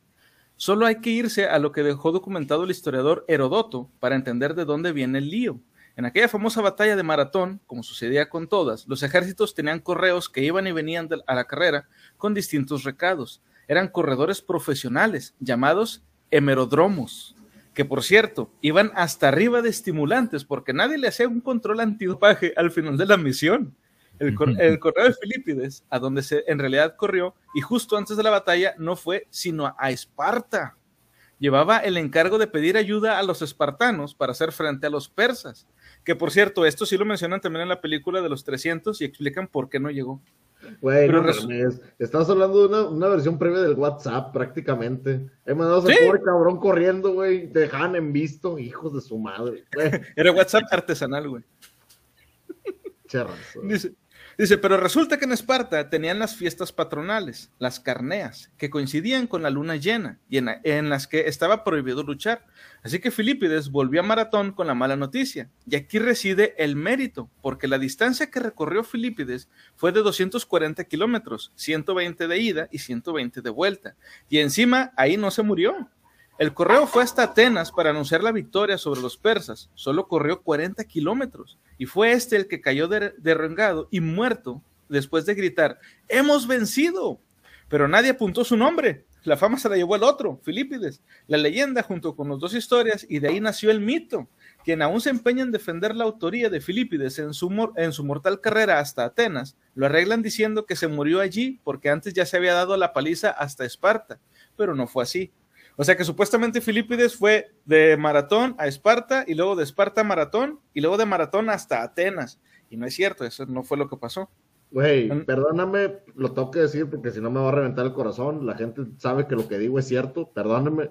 Vato, el vato iba en chinga, güey, y alguien de Kenia le iba ganando, güey. Alguien de Kenia estaba delante de él, güey, por tres puestos, güey. Perdóname, pero toda la raza que se lo puede aventar siempre, güey, siempre. Y no, no me van a mentir, güey, que trae mucha gente de, de- no sé si sea por los, genes, por la preparación o algo, pero siempre alguien de Kenia en esas carreras siempre gana. Me tocó una carrera muy local, güey, donde la verdad era muy poquita la gente que participaba y había un premio, güey. Y entró una sola persona de Kenia y nos ganó, güey. Y había gente bien preparada de aquí de Nuevo León, güey, y nos ganó, güey. Pero siento, siento que es algo así, güey, que iba corriendo y alguien ya le iba ganando a él, güey. Evolución, I suppose. De hecho, es precuela y secuela. El único que es antes de la batalla de los 300 y el final es posterior. Ah, sí, cierto. Es verdad. La película empieza antes de la batalla de los 300 y termina después de la batalla. Sí. ¡Hey, Cristian! Bienvenido. Dice, alta fiesta espartana. ¿Una carne asada o qué? Jalo. Una Cuando carnilla. dijo fiestas patronales dije los espartanos con antojitos espartanos. Güey. Sí, güey. Antojitos lotería espartanos. espartana, güey. Aventando, aventando en lugar de los pinches dardos de la cosa. ¿Han visto la rueda esa donde le avientan los dardos, güey? Ya. Con lanzas, güey, así en chinga. Fregón, güey. no lo dudo, no lo dudo. Fíjate que decías de que si conocía algo de los griegos, yo, me- yo sabía que eran buenos, pero con otros sables. No con, Ah, claro. Por Ah, pelear. también. pero eran buenos con la. Lucha cuerpo a cuerpo y en aceite, güey. Entre Ándale. ¿Saben quién, quién era un, un luchador experto? Y la historia no lo reconoce por eso, aunque pues obviamente sí hay, eh, hay escritos sobre ese pedo. Sócrates, güey. Sócrates era bien verga peleando y después se hizo filósofo. Y es más conocido por ser filósofo, pero tengo entendido que de hecho peleó ahí, o sea, en la batalla de maratón. Güey, yo creo que a- ahí ya me das otra idea de Sócrates, güey. Yo creo que no era buen filósofo, güey. Nadie le podía callar al hocico, güey. A ver, dígamelo. Ah, no, güey. Ponte a discutir conmigo, Imagínate, güey. Lo Exacto, que güey. dice usted, Eva, de que yo, yo pienso esto. No, sí, sí, a huevo, a huevo. No, lo lo que usted lo diga, señor. Sócrates. Lo que usted diga, Sócrates. Sé, a huevo. ¡Ey! Avis Deep, gracias por ese follow, bienvenidísimo. Gracias por darte la vuelta para acá. Estamos hablando de espartanos homoeróticos. Homoeróticos. ¿Qué ibas a decir, Bart? Ah, que hay una. hay- Bueno, es un tipo como de nombre que se le da a la pelea en diálogo, que es el judo socrático, y cobra mucho más sentido ahora que también lo otro era bueno para los puntajes. Güey, e- esa frase me encantó. Judo socrático, güey. Ay, güey. Eh, El, Puro el judo, el judo socrático es como discutir uno a uno, pero si te equivocas, te voy a meter un dedo en el culo, güey. O sea, güey, qué chingón, güey. Digo, es algo muy griego para todos aquellos que, que no tengan experiencias griegas, aparte del yogurt. De eso empezamos a discutir. Huevo. ya está sacando su tanga de judo, güey. Digo, de, de sumo. Ay, no mames. Estuvo muy bueno ese leyudo socrático, güey. Me lo voy a quedar, güey. El vato andaba tan cricoso que cuando llegó ni su nombre sabía, por eso no lo apuntaron. Ah, el corredor que se fue de, a Sí. Filipo. El que, el que sí corrió de verdad de Esparta a, a Atenas. Dice Sí, que es probable, no, güey. no fue Sócrates el que salvó a su discípulo cuando lo secuestraron. Güey, Sócrates era, que, que, que era Sócrates, güey, era John Wick, era... Era de- Liam Neeson, güey, acá. Te buscaré, te encontraré y te haré mi perra. Yo te encontraré. Pero, pero ahora hay que saber quién eres. Te interesa saber quién eres. Pinche ¿Por qué eres así? pinche, güey. güey, es lo que te iba a decir, güey. Te encontraré, primero tienes que saber quién eres, güey. ¿Por qué eres así? ¿Por qué vivimos? ¿Qué hace esta... Véanse los videos de Bully Magneto sobre Sócrates, están verás, jalo. Pásame el nombre Sí. y ahorita lo checamos. Homoeróticos, jaja, Sócrates y sus novios, digo, estudiantes. Ah, muy buena. No, Oiga, por, cierto, Gabo es estudiante de usted, ¿no? ¿Ok? Es tu estudiante, el Gabo. Ah, caray. No, Y se empiezan a ver incómodamente los dos. Así. Ya nos descubrieron. Ey, apaguen la cámara antes de que empiecen el judo socrático. Cada día aprende historia, son recursos detalles. Muestran que los espartanos son relojos en genética y Sócrates era de la lucha libre. ¡Güey! Pinche Sócrates, bueno, aparentemente era judoka. Hasta lo que tenemos entendido o documentado era judoka. Era Yudoka. Bueno, ahora les comento antes de continuar con la siguiente historia. Este, si se ponen a analizar o, o ver cómo fueron ev- dándose los eventos, Este, primero los persas se la fueron a hacer de pedo, a, los griegos. Eh, los griegos los derrotaron en la batalla de Maratón, pero como los persas se quedaron con el chile adentro, volvieron a atacar, pero esta vez, ahora sí, los espartanos le entraron a los putazos. Y los espartanos, digamos que pues cobraron, pues por ahí alguna venganza o se, se cobraron las que les debían porque ellos no pudieron pelear por lo que acabamos de ver que estaban en sus fiestas patronales. Sabemos lo que pasó, los derrotaron y luego ellos derrotaron a los persas también, pero ya no una batalla naval, que es lo que sale al final de la película esta de eh, El nacimiento de un imperio. Y más o menos ahí se calmaron las aguas, ni los griegos ni los espartanos fueron a hacerse la de pedo a los persas, hasta que llegó Alejandro Magno. Este que obviamente este cabrón creció con todas las historias estas sobre los héroes y sobre, o sea, los libros que estudiaba eran precisamente los libros de Herodoto. Obviamente se enteró de la batalla de los 300 y como Alejandro Magno quería conquistar el mundo, obviamente Persa estaba como parte del mundo y este cabrón fue y empinó no solamente a Darío, a Darío II, que vendría a ser algo así como el bisnieto, tataranieto o algo así de Cerces, sino que el cabrón se quedó con todas partes, güey. Digo, perdón, con, todo, con toda Persia. O sea, toda Persia le pertenecía en ese momento, ahora sí que a, lo- a los griegos. O sea que Alejandro fue el que te- terminó haciendo lo que no pudo hacer el rey Leónidas, ni pues los atenienses, güey, los héroes atenienses. A mí al menos me parece algo muy loco. No sé, no sé ustedes si lo habían, se habían puesto a pensar eso. Sí, está loco. Pero Alejandro- depende, o sea, Dale. se supone que gana Esparta contra los contra esos cabrones, gana Grecia también, los griegos, pero ya no fueron por ellos, o sea, como que simplemente Ahí detuvieron el paso. tuvieron el pedo nomás de que nada, pues ya, o sea, defendimos y ya, no hay pedo. Solo se Pero- defendieron, sí. Sí, pero pues a lo mejor yo digo que si, si se hubieran empeñado en conquistar, yo creo que se les hubieran metido una verguita desde mucho antes que Carlomagno, güey, sinceramente. Simplemente De aplicaron la de las divinas. ¿Cómo? Se aplicaron la de las divinas. Nadie pasa por. Sí, Ni de huevos. sí, Alejandro, perdón. Ay, güey. eh, Dice aquí Moni, el jugo socrático servía para muchas cosas, era muy versátil. Ah, caray. Ah, caray. Ok. In- Intentó Ah, no, corregir el- a Yudo. No, intentó corregir, pero yo sé que pensó en jugo. Dice aquí Avis, dice la Ilia específicamente. Dice, quiere conquistar hasta el océano, su mayor sueño. No, el mayor sueño de Alejandro Magno era ser, era ser un perro, pero esa es otra historia. No, ¿Qué? ¿Nani? ¿Cómo que un perro? Mm, luego te la platico, luego te la platico. Ok, ok. Jalo, Quiere jalo. con- Dice aquí, con la Universidad Espartana contra persas, alto fan es Alejandro Magno de Darío, entonces están todos conectados. Lo que pasa es que Alejandro Magno Sí. se garchó a todo el mundo. De Alejandría, Alejandría sabía un chingo y se, se los garchó a todos, todos y cada uno de ellos. Sí, sí, sí, de hecho. Este, Alejandro, pues sí, es que básicamente Alejandro sí conquistó, pues, el mundo conocido, al menos. De hecho, llegó, se cuenta ahí, dice la leyenda, que llegó a la orilla del continente y como ya no había nada, era puro mar, lloró. Porque no había nada más que conquistar. acaban de decir ahorita. Sí. Me, imagino, güey, pinche Alejandro Magno, esa frase, güey, que solamente él se podía aventar, güey, que hasta la fecha yo creo que nadie la puede volver a decir, güey. Que alguien se le acercara, Alejandro, ¿qué te falta conquistar? Y él volteara así, güey, a ti. ¡Ah! Te derrites, Tu- güey. Tu cocoro, güey. Tu cocoro, güey. Tu cocoro no tiene mi bandera. Ay, güey. Es que pinche Alejandro, se- todos sabían de sus romances, güey, era bastante tórrido en ese aspecto, güey. El vato no tenía nada que ocultar, güey. Digo, ¿y ¿qué ocultaba, güey? El vato le podía partir su madre a todo el mundo, güey. Solo. Sí, sí, de hecho. Mm. Ah, ahí le dice Cristian, con la Universidad de Espartanos versus Persas, alto Ah, sí, ya lo, ya lo habías leído. El que no leímos fue el de este de, de. Pero- Alejandro Magno es re loco, se me hace una película de Marvel. ¿Qué? Dice, Alejandro el Conquistador, él era llamado así no por sus tierras, sino por conquistar el corazón de sus seguidores. Todos sus guerreros eran super fieles a él por el carisma. Ah, sí. Y todos los compas que tenía, pues la mayoría de los que eran los altos generales eran amigos de él.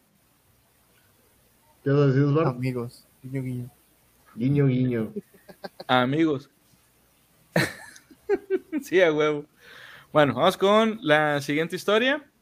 A ver, dice aquí, el Alejandro era todas mías y si los esposos se enojaba también se los echaba. Alejandro, Todo puedo, dice. sí, A güey. huevo. Alejandro, Alejandro era más el todos míos, güey. Sí. Este güey a todo le tiró. Que de hecho no sé si recuerdan, este, cuando salió la película esta de, de Alejandro Magno, la de, ¿cómo se llama este güey, este actor? Este, creo que la dirigió Francis Ford Coppola. O sea, la, la, la película dura como tres horas, creo. Gladiador. sale esta- No, no, no, la de Alejandro, Alejandro Magno, que sale Angelina Ah, Jolie ya. en la película. Ya. Este, bueno, cuando salió esa película, como en, la, eh, en ella plasman esta situación de que Alejandro probablemente tenía por ahí tendencias homosexuales. La gente de Grecia, güey, se enojó. No sé No, si no. recuerdan ese, ese, este, No, ese no caso. ¿Se enojó por el probable? Sí. Es que en la película sí lo muestran así de que se besa con, con un, creo que se besa con un amigo y tenía un amante, este, que luego los amigos veían mal al amante porque Alejandro hacía más por el amante que por la- la conquista, las conquistas y, o regresar a, a Atenas, digo a Grecia. Este, y manejan toda esta onda de que sí, o sea, Alejandro estaba casado y todo, pero era más como que por cuestiones políticas que porque fuera a su gusto y tenía un amante que era un hombre. Este, y como en la película plasman esto, cuando salió la película, los, griegos los griegos se enojaron, güey, y se habían molestado con, o sea, hasta mandaron de que no, güey, no quiten la película del cine, la chingada, porque ponían esta faceta que, si bien no está eh, confirmada, pues es lo más probable por la época. Era Colin Farrell. Dice que, dice que era Colin Sí. Farrell. Con Colin Farrell, exactamente. Que por No. cierto está muy chida la película, tienen que verla. Colin ni saca Farrell. Huevo. Oye, pero este entonces también era de que vato, es que siendo sincero, ese, ese aspecto de la vida de Alejandro, digo, no es, no era un insulto, al contrario, ya todos sabemos las mañas de los griegos, digo, sabíamos de, de la vieja escuela griega cómo se los gastaban, no era algo como que, bueno, no estaba oculto, güey. Pues Sí, no, y de hecho, es que en esa, peli- en esa película, en esa época no lo veían como un, ah, este, soy homosexual y tú también y, y me gustas y vamos a ponerle. No, no, no, o sea, la idea era, según los griegos, este, eh, tener relaciones con la que, o sea, resumiendo, ¿verdad? Básicamente, era tener relaciones con algo que fuera hermoso. No No, les importaba si, o sea, no les era importaba. básicamente eso. Qué bonito Sí, sí, sí. bigote, compadre. Eh, Ándale, sí, básicamente, güey. Eran, eran bicuriosos, digamos, güey. Y no se veía mal. No se veía mal en esa época, güey. Eran heteroflexibles. Exactamente. Eran, eran heteroflexibles, güey. Estereosexuales, güey. Dice aquí, el cuarto de Alejandro, hombre y mujeres, con la canción de Mujeriego. Ok. Bueno, vamos con la siguiente historia. Esta se llama Y así nació la Casa Blanca. Dice, día importante para la historia estadounidense, el 3 de octubre de 1792, cuando George Washington puso la primera piedra de la Casa Blanca. Un edificio que más que un edificio es una gran olla donde se cuece todo el guiso mundial. Hasta el siglo XX se llamaba oficialmente Mansión Presidencial, pero como todo el mundo pensaba, pasaba de este nombre tan pomposo y se referían a ella como la Casa Blanca, tuvieron que cambiarle el nombre. De hecho, el único que se parece a la Casa Blanca de hoy, a la que se proyectó hace, 200, hace 215 años, es en el, en el blanco de su fachada. Blanquearla es un derroche, porque se emplean más de 2 millones de litros de pintura. Cada vez que aterrizaba un presidente de la Casa Blanca, se empeñaba en hacer obras y la Santa Esposa en, en redecorarla.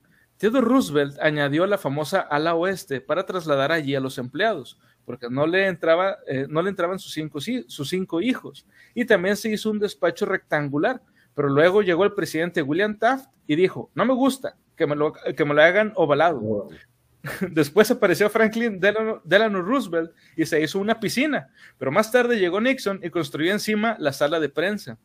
La señora Lincoln compró una cama, a la señora Monroe le dio por la estética francesa, otras primeras damas compraron vajillas, cambiaron cortinas, levantaron baños, hasta que llegó la, la- perdón, la revolución de la estilosa Jackie Kennedy. Ella fue la que le dio la vuelta a la decoración de la Casa Blanca y tras ellas todas van dejando su toque personal lo cual da la excusa perfecta a la siguiente primera dama para criticar a la anterior por su mal gusto, sobre todo cuando la entrante es republicana y la saliente es demócrata, porque hashtag partidos políticos. güey. Dice Laura Bush, por ejemplo, puso a parir a Hillary, Clinton sin tener en cuenta que la señora Clinton estaba más ocupada en espantar becarias que en colocar jarrones. Lo, lo que te iba a decir, güey. ¿Y cuándo pusieron el tubo? Llegó Bill, güey, los 90 y pusieron un tubo, güey, tranquilamente. Todos recordamos esa, e- e- esa anécdota. George, este, La de, la- la de los mamelucos que estábamos hablando ahorita de Napoleón. ándale, la de los mamelucos del Bill Clinton. Saludos a Bill Clinton, por cierto, fan de aquí de la Biblia. Billy Boy. Sobre una de las chimeneas de la mansión está escrito el deseo de, de John Adams, el primer presidente que habitó la Casa Blanca. Y cito, que solo hombres honestos y sabios gobiernen siempre debajo de este techo. Nixon no entraba en los planes honestos y alguno posterior tampoco en los sabios. Se habían puesto a pensar en todas las pendejadas que tienen que pasar cuando, entre- cuando hay un cambio de, de- gobierno en, en esta, en la Casa Blanca. Ah, pues es que estamos tan ocupados de, por ejemplo, aquí, güey, hay un cambio de, de gobernador o de presidente y hay un chingo de cambios, güey, que te va a preocupar. te fijas en la Casa Blanca en Palacio de Gobierno, mamá. Pero, eh, que dice que Nixon no entra en lo honesto y Obama no entra en lo blanco. Hay que decirlo, digo los pasos del tío Murphy, lo siento. Qué buen, qué buen fregazo, bien hecho. No, No, dilo no, lo que no, lo que opinas. A huevo, aquí no censuramos a nadie. Dice aquí, recuerdo que hay un vato en Estados Unidos que hizo una réplica a escala completa de la Casa Blanca, todo hecho a mano y tardó tanto en hacer los interiores que cuando terminó ya hay otro presidente y tenía que hacer la nueva decoración. Terrible, güey. ¡Qué cagapalos, güey! Oye, güey, ¿y qué, habrá agregado Trump, güey? ¿Qué habrá agregado Trump, güey? Es el Es que por botoncito, eso-. El botoncito para la cola, güey. Sí, es que era, era por lo que les iba, por lo que les hacía este comentario. Normalmente no nos ponemos a pensar en, que, pues, por ejemplo, ahora, ahora que entró Biden, nadie preguntó de que, oye, ¿qué habrá metido Biden? ¿No? ¿Qué pedo? Nadie, a todos nos valía pito. Pero cuando entró Trump, como todo mundo odiaba a Trump, por que sus comentarios ahí este, racistas y que cómo trataba a los, este, a los indocumentados y todo eso, empezaron a hacer un chingo de escrutinio, güey. Y por ejemplo, sacaron de que Obama tenía al, al lado de la, del escritorio, tenía como un jarroncito, güey, con almendras. Entonces, cuando le daba hambre, agarraba eso y eso era su snack. Pero cuando entró Trump, el vato tenía doritos, güey. O sea, no te la di- güey. Sí, no, a huevo, güey. Yo también preferiría los doritos con un chingo de limón y salsa botanera o de la, de la San Luis. Por ejemplo, por, por cierto, San, San Luis y botanera, patrocínenos, por favor. Este, A huevo. pero te digo, o sea, empezaron a hacer un chingo hincapié en qué es lo que hizo eh, Donald Trump y su esposa cuando entraron.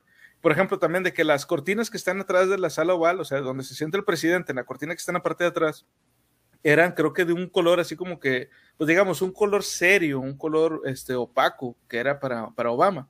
Pero cuando entró, entró Trump, las cambió un- a, a cortinas de color dorado, güey. ¿Por qué? Porque magnates, supongo. Güey, las querían poner naranjas, pero el pinche presidente se perdía, güey. No lo encontraron. Sorry por ese chiste, pero lo tenía que hacer. Sí, sí. Oye, Entonces, ahorita que dijiste de los doritos, me imaginé de que, no, bueno, la sala vale todo. Trump, ¿qué va a agregar a la Casa Blanca? Un McDonald's. Pongan un McDonald's a la Ricky Ricón. Ricky. Ricón, güey. a huevo. Bueno, O, o- o de que Trump, de que esos muros que están afuera de la casa y todos. ¡No! ¡No! Señor. Échenos México los va a pagar. otras dos hileras y que los pague el vecino. Claro. Dice Moni, ey, un tubo es necesario en todas las casas. Billy, Bill Clinton opina lo mismo. Bill Clinton opina lo mismo. Y Hillary Es que Clinton, no se a, a manchen. Hillary, a Hillary Clinton no le gusta tu comentario. Eh, ¿Ustedes qué creen que, a ver, como presidentes mexicanos, primeramente, dos presidentes que ustedes hubieran dicho, este presidente hubiera agregado esto si hubiera sido presidente americano, que hubiera agregado la Casa Blanca? Mm, Es que necesitaremos saber exactamente qué presidente. Por ejemplo, Peña Bueno. Nieto, según yo, según pa- en, mi muy pendeja forma de pensar, yo creo que Peña Nieto se habrá puesto más tubos de los que eran necesarios en la Casa Blanca. Guiño, guiño. Yo diría que Calderón, dos botones, güey. El de coca y el de ron, güey. Uh, Depende de la ocasión, a los dos al mismo tiempo. Pero los que puedan presionar al mismo tiempo, güey. Un, un Ah, celular, güey. Uy, a. Qué buena, güey. El, el, el buen Borolas, güey, que se aventaba sus, sus whisky. El Borolas. El buen Calderón. Ustedes, si ustedes son presidentes ahora de, de Estados Unidos, tienen su cuarto de la Casa Blanca. ¿Qué le meten? ¿Qué ponen? ¿Qué ingresan ahí? Primero los invitados. Sí, Gabo. pues nunca lo había pensado, güey, es una pregunta muy importante, güey. Este, Me, No sé, me yo creo encanta, güey. Es sería- presidente y ya me está dando vueltas a las respuestas, güey. Bien hechos. güey. Sí, bien hecho, güey. Esa es la actitud presidencial, güey. No, Gabo, ¿qué No, yo, pondrías? creo que, yo creo que pondría algo así, güey, de comida a mi alcance, güey. Algo comida chatarra a mi alcance, lo que sea. No sé, güey, que siempre haya fonditos de tacos o cosas así, güey. Una fonda, güey. Una fonda 24-7, güey. Huevo, güey. Para después de la peda, bate de bajada y corto. Ima- imagínate Sí. el cocinero para ahí, el Gabo, güey. El nombre de la nómina puesto Doña Pelos, güey. Así como que. Sí, güey. Doña Pelos, güey. Con homoclave y todo el pedo. sí, Con- güey. Ah, claro, el SAT que nos está viendo, por favor, SAT, se- sepan que somos personas responsables que están recomendando hacer declaraciones. Esto no, es un, esto no es un estudio, de hecho, es nada más mi cuarto. güey. Sí, es un cuarto temático. Es un cuarto temático. ¿Tú, Gabo? ¿Tú, Bart?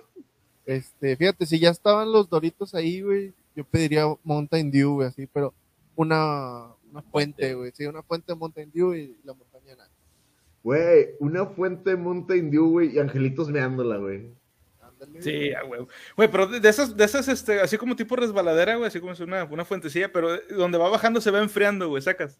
Ah, huevo, con rebaladero de hielo. Sí, Sí. Qué bonito. chido. Estaría bien chido, güey. ¿Tú, tío Murphy? Yo creo que me aventaría un, un cuarto, digo, no tanto relacionado con la comida, si yo pudiera meter un cuarto extra ahí a la, a la casa sería un lugarcito como para leer, una biblioteca, güey, una biblioteca que sea bonita, pero, pero, llena de cómics y chingaderas, güey, ¿sabes? O sea, como que material, material de literatura alternativo, güey, muy alternativo. Sí, Simón, Simón. Eh, dice aquí, Alternativo. Oni, AMLO agregaría una señora que hiciera quesadillas. Eh, te dijeron AMLO, Gabo, ¿qué onda? ¿Eh? ¿Qué piensas igual que el AMLO dice? Dice que agrega- Simón, dame dos de queso ya. AMLO, Ah, pero- dale, dale. a- que AMLO agregaría un túnel directo a Nayarit, güey. Tren. Agregaré un tren. Tren Maya. Güey, pero un tren güey, pero un tren necesita esos chiquitos, güey, de los que cada de los de, de los chiquititos, güey, cabina personal, güey. Imprenta de estampitas, güey. No, una resbaladilla acá. Y lo pagaría con el dinero de la corrupción y mamás así, güey. güey. Bueno, yo en lo personal, yo lo que pondría, neta, neta, porque eso sí lo he pensado, yo sí pondría un dispensador de cerveza, güey. Pero acá de que, este, un dispensador de, de cerveza de barril. Eh, este, o sea, de acá de cerveza chida, güey, sobre todo pues, cerveza pesada. Y honestamente yo también tendría una, yo pondría o mandaría a construir una biblioteca que fuera, esto, o sea, para empezar, yo legalizaría que por ley tuviera todos los, este, todos la- la- las- los libros que existen o, o- que vayan a existir, tengan a huevo que tener una copia gratuita en internet. Y tendría, obviamente, pues ahí mi, mi, digamos, un banco de datos personal donde yo lo pudiera consultar. Y cerveza, güey. Un chingo de cerveza. Es lo que sí tendría. Jalo, Mamalón. jalo. Sí.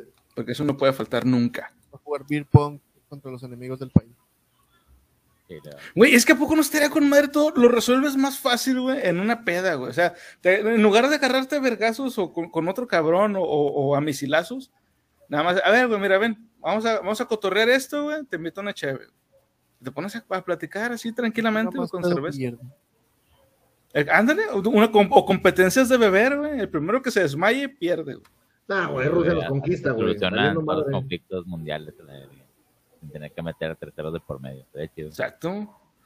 Lo que, sí, digo, a lo mejor Rusia terminaría ganando la mayoría de las competencias, pero te- te- eh, estamos de acuerdo, güey, en que eh, llegaría un punto en el que realmente, ¿y por qué estamos peleando para empezar, güey? Si nos lo estamos pasando tan a toda madre aquí. O, o peor aún, si son pedos agresivos, güey, si es un tratado de paz y se ponen bien pedos. güey. No, yo creo que sí. tendríamos que, que, que, que elegir a, lo- por los tío. embajadores, güey. A elegirlos bien. No, a los embajadores los pones a, a que vayan por los, por, ¿cómo se llama? Por las papitas y que vayan por la carne pa- para prender el asador. y ese pedo. Sí, no, porque pobrecito. no traigas abritones chingue. Eso no, güey. Te pedí ese paquetazo, güey no- no Big Mix, hombre, no sabes por qué, puñeta. Ay, güey, no, a ese güey no le den porque casi no pone para las cheves y nomás puso un 20 y la verga. De México no vas a estar hablando, güey. A huevo. Bueno, vamos con la siguiente historia, que por cierto, antes de continuar, quiero comentarles que esta, esta historia de la que les voy a hablar sale representada en el Assassin's Creed. No sé si lo han jugado, no me acuerdo exactamente cuál es, pero creo que es el Syndicate, que es en donde están más o menos en esta época de, este, de donde estaba María Antonieta y Luis XVI. Quien sepa más de estos juegos, pues bueno, me sabrán decir, pero aparece en el juego y me llamó mucho la atención que apareciera. Pero bueno, esta historia se llama La Marcha sobre Versalles.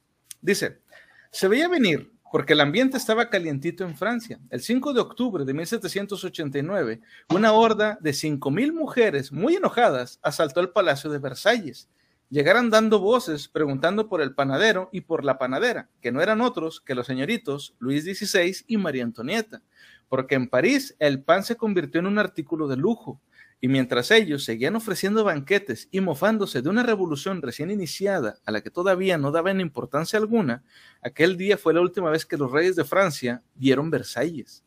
París se moría de hambre, los precios estaban por las nubes y la revolución ya no tenía marcha atrás. Pero Luis XVI y María Antonieta estaban a por uvas, a lo suyo.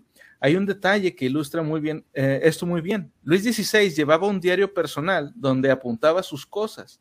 Bien, pues unos meses antes, el rey había escrito, y cito, martes 14 de julio, no pasa nada. ¿Cómo que nada? Los parisinos habían tomado la Bastilla aquel 14 de julio, y para el rey esto era nada. Ahorita que dijiste eso, me dan ganas de poner un cuadro histórico de, esos, de esas imágenes viejas, tú sabes dónde está, donde está María Antonieta y Luis XVI, güey, y la, la frase abajo de ya valió Versalles, güey.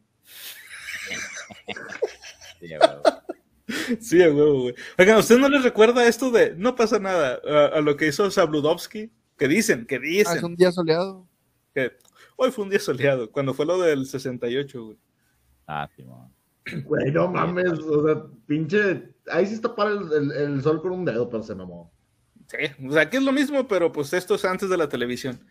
Pero bueno, dice, todo iba de mal en peor, y el remate vino con un banquete pantagruélico que los reyes ofrecieron a los oficiales de un regimiento en Flandes recién llegado a París. Se pusieron como el Kiko, y al final de la comida, entre vino y copita, se fueron animando unos a otros. Acabaron pisoteando las escaparelas de tres colores, el símbolo de la revolución, y se enarbolaron solo las blancas, el color de los borbones.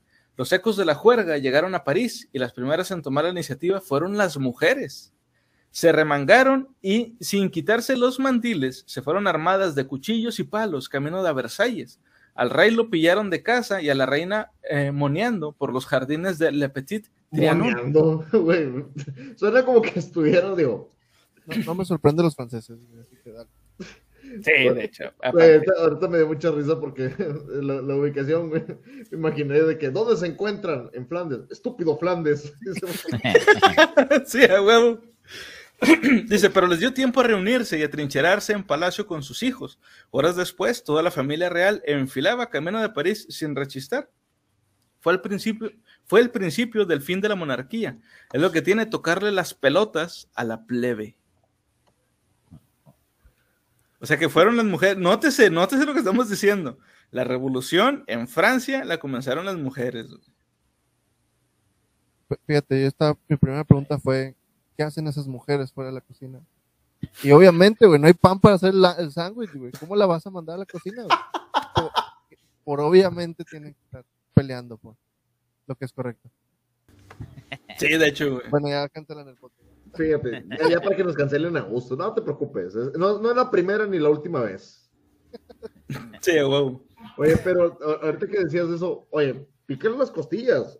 Tú que digo, al pueblo mexicano le quitas, por ejemplo, la cheve, güey, se la pones a sobreprecio o las tortillas, güey. No, si se va a hacer un desmadre, güey. Si la, Sí, tortilla, si, si la tortilla quiere doblas el precio, güey. Ahora imagínate en Francia, güey, donde tenía que convivir con, con- digo, chingado, tenían que comer pan, güey, porque cerveza no había, güey, para eso usaban la, la pinche le- levadura. Por favor, Francia, pónganse a hacer cerveza, güey, esa es buena onda. Este, güey, no tenían nada más que comer, güey, pues te va a picar las costillas, güey. Aquí en México nos sube la tortilla, güey, van a chillar, güey. Vamos a chillar todos, güey. Sí. Mira, dice Cara, Cristian que el juego de Assassin's Creed que les digo es el Unity. Ok. Aquí en México súbele la, bueno, sí, en México quitas la cerveza y todo, y solo queda violencia intrafamiliar, güey, entonces. Güey, Sí. es que, es que siendo sincero, sí, güey. ¿Te acuerdas un tiempo que hubo una escasez de cerveza bien cabrona en el estado de Nuevo León? Sí. Güey, Sí. la gente estaba matando, güey. O sea, una cerveza, güey, te la vendían una lata solamente, hasta te la vendían en 50, 60 pesos, güey, cuando es el triple del precio regular, güey. o hasta más. Sí. Y como quiera, digo, a lo mejor habrá gente que va a decir, pues bueno, pues es que hay escasez y pues la cerveza no es algo como quiera tan, tan necesario o algo así. Lo mismo pasó cuando pasó el huracán Alex en, en Santa. Vendían, este, la- en las tiendas te vendían el agua, el agua potable, o sea, los de Bonafón y eso, te los vendían como al triple del costo, güey. O sea, mexicanos contra mexicanos, güey, por, como Ahora, siempre. Imagínate que aquí vamos a verlo desde un punto de vista que mencionaban al buen Calderón, güey. Imagínate que hay, hay escasez de alcohol, güey. No hay ni whisky, ni tequila, ni vodka, ni nada, güey. Y Borolas anda pedo todo el día, güey. En México se va a encabronar, güey. Qué coraje, sí, güey. Sí. Esto fue lo que le pasó, güey, a, a- a los buenos reyes franceses que en ese tiempo estaban haciendo, güey, Francia estaba sufriendo de hambre y estos güeyes están tragando el país a puños, güey. Y fíjate, esto debería de ser una lección de historia, obviamente, digo, eh, válgame la rebusnancia, para los líderes mundiales, pero no, güey, o sea, siguen haciendo estas mismas chingaderas. Sigue pasando la misma chingadera de que el país empinadísimo y ellos como quiera tragando como si nada. No sé si se acuerdan, también otra vez hablando de Peña Nieto, cuando aquí pasó de que el limón por alguna razón estaba carísimo, güey. Y la- el amarillo. Eh, ¿Qué? El dragón amarillo fue la peste que le pegó a los limones en esa ocasión. Ah, ok, ok. Bueno, y este Peña Nieto fue, a- creo que, a, o sea, no me acuerdo qué país, eh, perdón, a qué estado, creo que fue a Colima, eh, no estoy seguro. Y se, se estuvo ahí con algunos líderes de gobierno y se tomaron una foto donde estaban comiendo y era una mesa así enorme, güey. Hicieron como que un, un, digamos, una obra así como de, de- de arte con, con ver- verduras y frutas y la chingada. Y había un chingo de limones, güey.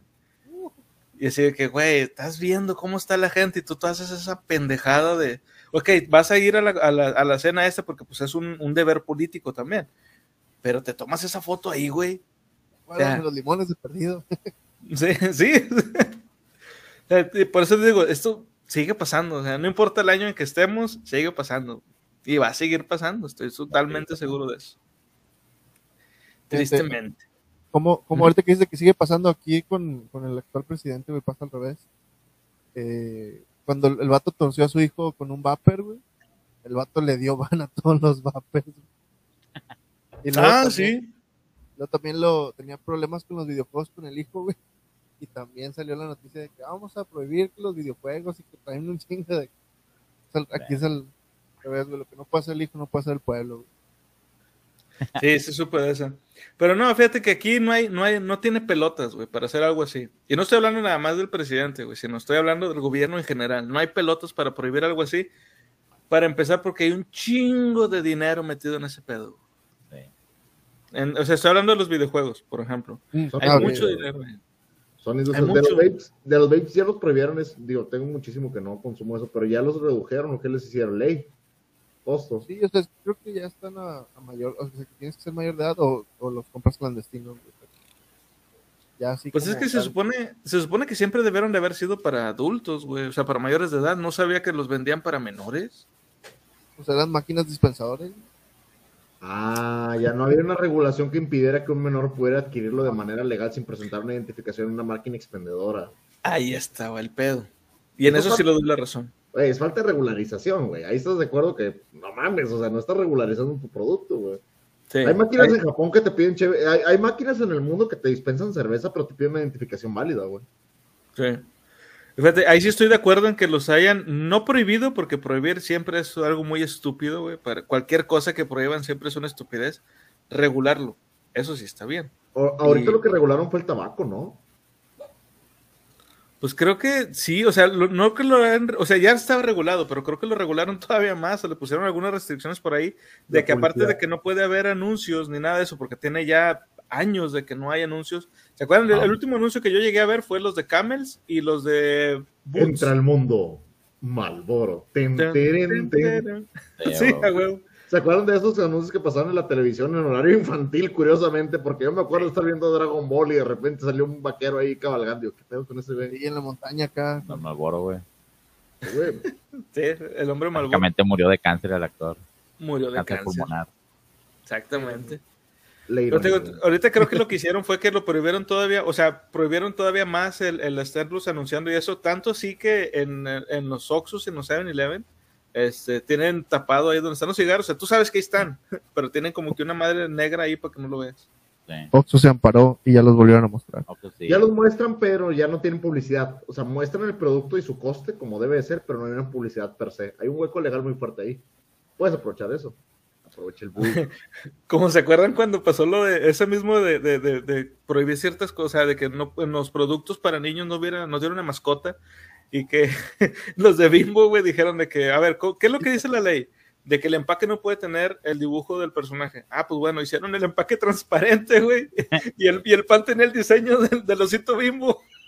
A huevo. Entonces se lo sacaron de la manga, güey, mamá. Sí, güey, no, pinches, pinches genios, güey. O sea, para chingar son muy buenos, güey. Se mamaron, o sea, estuvo bien chido, güey. México, güey, México, final de cuentas, se, se las inventan, güey. Si no se lo saben, se la inventan, güey. Sí, güey, no, estuvo, estuvo bien chido, güey, ese. Pero bueno, vamos con este, la última historia de la noche. Esta historia se llama El fin de los templarios. Dice, el principio del trágico fin de los templarios, esos señores mitad monjes, mitad caballeros, que han generado tanta y tan fantasiosa literatura, comenzó hace siglos, el 13 de octubre del año 1307. Ah, cabrón, que se cambiaron las imágenes. Espérame. Oh, oh, oh. Oh, Falta una. Ahí está. Bueno, dice, aquel día empezaron las detenciones de cientos de ellos en toda Francia y pasaron a un, en un santiamén, perdón, de ser los héroes de la Santa Cruz a los villanos blasfemos más despreciables. Esa jornada fue viernes, viernes 13, y en Francia quedó la conciencia del día y el número marcada para el resto eh, como la más nefasta del calendario. ¿Qué pasó aquel viernes 13 de octubre? ¿Qué provocó que los templarios cayeran en picado después de haber disfrutado durante casi dos siglos de todos los beneplácitos reales y papales por su lucha en la recuperación de Tierra Santa? Pues pasó, haciendo un resumen muy simplista, que las cruzadas perdieron rating, que Europa tenía problemas más graves y cercanos que luchar contra los musulmanes, que el enemigo, la orden de los hospitalarios, se la tenían jurada, que los templarios se hicieron inmensamente ricos, pero sobre todo pasó que el rey francés Felipe IV se empeñó en acabar con los templarios porque sus planes no le salieron como él quería. En total hubo ocho cruzadas, pero el rey francés quiso liderar la novena. Para ello necesitaba que se fusionaran todas las órdenes militares religiosas, sobre todo la del temple y la, de los, de la del hospital. El objetivo era hacer que, eh, hacerse con los cuantiosos bienes y posesiones de los templarios, terminar con la excepción del pago de los impuestos eh, del que disfrutaban, y con todo ese dinerito en el bolsillo, ponerse a la cabeza de la reconquista de Tierra Santa. Los templarios dijeron que Nanay, que no se fusionaban con los hospitalarios y que no cedían sus bienes. Resolución real, todos a la cárcel. ¿Bajo qué acusaciones? También todas inimaginables. Por herejes, por sodomitas, por idolatras, por hechiceros, mentiras cochinas. Pero unos mil monjes caballeros, templarios arriba, templarios abajo, fueron encarcelados. Las putadas que les hicieron no tienen nombre. ¿Ustedes sabían cómo habían terminado los templarios en realidad? No, güey, pero no. Se los metieron gacho, güey. Pinche Sí. berrinche por un berrinche Luis. IV, güey. O porque el vato les dijo terroristas y se borraron de él, güey. Sí, hable bien, pendejo, hable bien. Herejes, hechiceros. Las acusaciones lo, suenan a griegos, güey. Griegos. Que en sus acusaciones suenan a griegos, güey. Sodomitas, eh, unos contra otros. Herejes, andar corrompiendo la juventud, idolatras. Güey, lo de hechiceros estuvo bien mamón, güey. ¿De dónde sacan que eran hechiceros, güey? ¿no? Son hechiceros en Eh. Güey, me hubiera encantado que le, que le hubiera dicho Luis IV. Son los hechiceros. Y el vato se señala los huevos. Nada más porque te encanta esto, que Me encanta. que está mi varita mágica. Güey, pero estaba bien bonito, güey. Villano, Viernes 13, Jason y Templario, sus locuras y rey, qué coincidencia. Esto parece Assassin's Creed 1. Es que va muy basado de esto. La Orden Templaria va muy basada en esto. De hecho, Assassin's Creed tiene muy buena representación de los templarios y de Francia, inclusive en esos aspectos. Pero estamos hablando que la desmantelización de la organización fue por una estupidez. O sea, porque el vato quería cobrarles impuestos, nada más. Más de los que ya estaba ganándose por ahí, güey. Eso es lo que dijo aquí este, ahorita Nieves con Costrina, de que, que este güey, o sea, el rey Felipe, Felipe IV, este, quería que se unieran todos y obviamente pues la idea no era de que, ay, vamos a unir fuerzas, no, era un, si se unen, pues eh, por ley estos cabrones me tienen que ceder su lana. Y pues los templarios no querían, güey.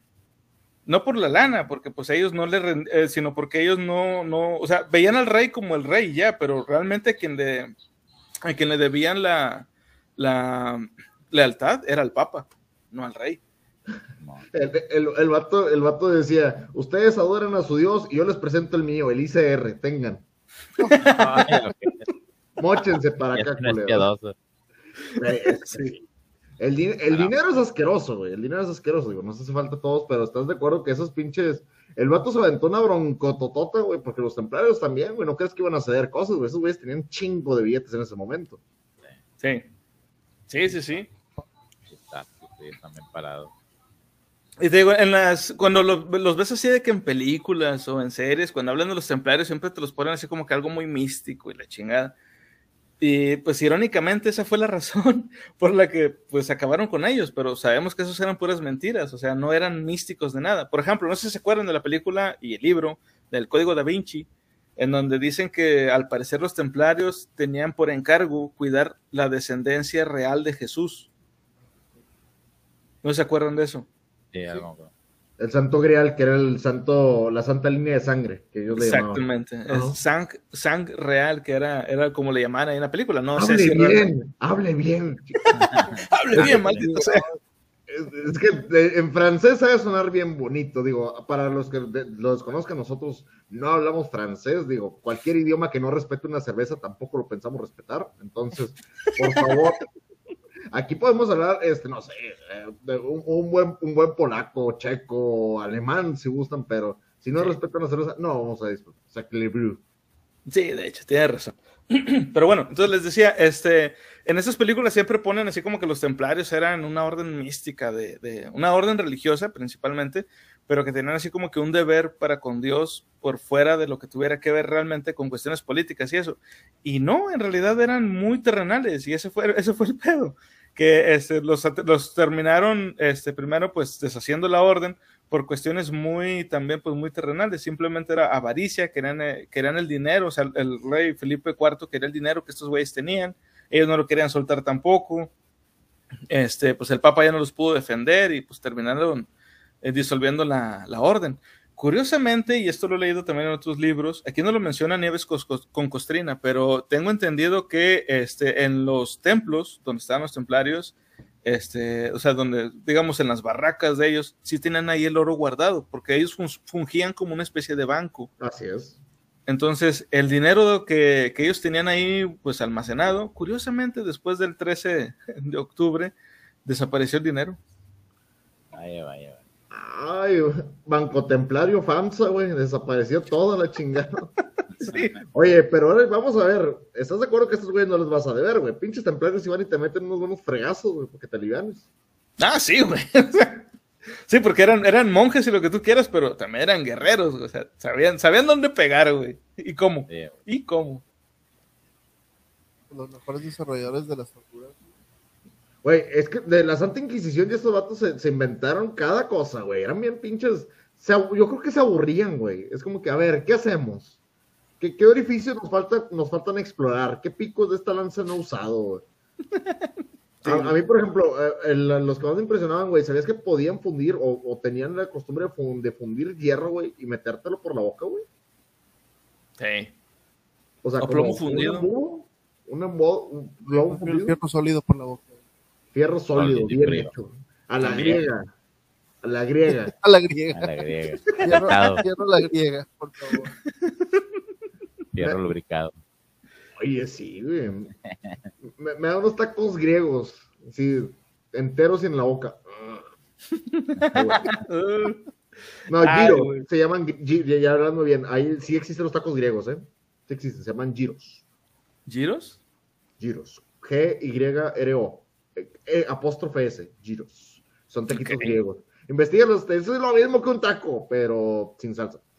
Pero, pero sin ser griego. Pero griegos. Bueno, pues ya con esto nos despedimos. A Svart, Gabo, ¿qué andan haciendo en redes? ¿Dónde los puede seguir la gente? Eh, igual en Ari Studio, próximamente se vienen cositas con-. ¿Qué? Sí. Entonces, sí, hay que- estamos re- reformando imagen, entonces estamos trabajando en ello para que estén pendientes. También el. Gabo anda muy activo, ¿no? Gabo, Gabo también anda muy activo con su bandera ahorita, con la banda. Más o menos, ahorita, ahorita pues en vacaciones, pues sí nos echamos a la maca tantito, pero ya estamos ahorita regresando a, a estudio, a grabación, y yo creo que para finales de abril ya anda, andan saliendo ahí sencillos de las bandas, diferentes bandas en las que ando. Nombres de las que- bandas y géneros. Ah, ok, bueno, la primera yo creo que la más antigua con la que he estado es Aurora Invisible, es algo así como un rock alternativo. La segunda Mentes Extrañas, este, esta es más como un rock en español. Y la otra es, se llama The Dudes, The Dudes tocamos punk, punk a la vieja escuela. Entonces, pues ahí tenemos ahí, esta apenas acabo de entrar un poquito y pues ahí está, estamos haciendo hay un cotorreo chidillo. Igual como quiera, si nos quieren buscar, pues en, en cada uno de los nombres de la banda los pueden buscar en las diferentes redes sociales y nos van a encontrar. Es Aurora Invisible, eh, Mentes Extrañas y The Dudes. The Dudes con doble O. O los Dudes. Y ahí nos pueden encontrar en, quieren checar ahí material. Hemos estado subiendo como que era material de cuando estamos ensayando, grabando, o cuando estamos tirando con cotorreo, pues ahí lo estamos subiendo.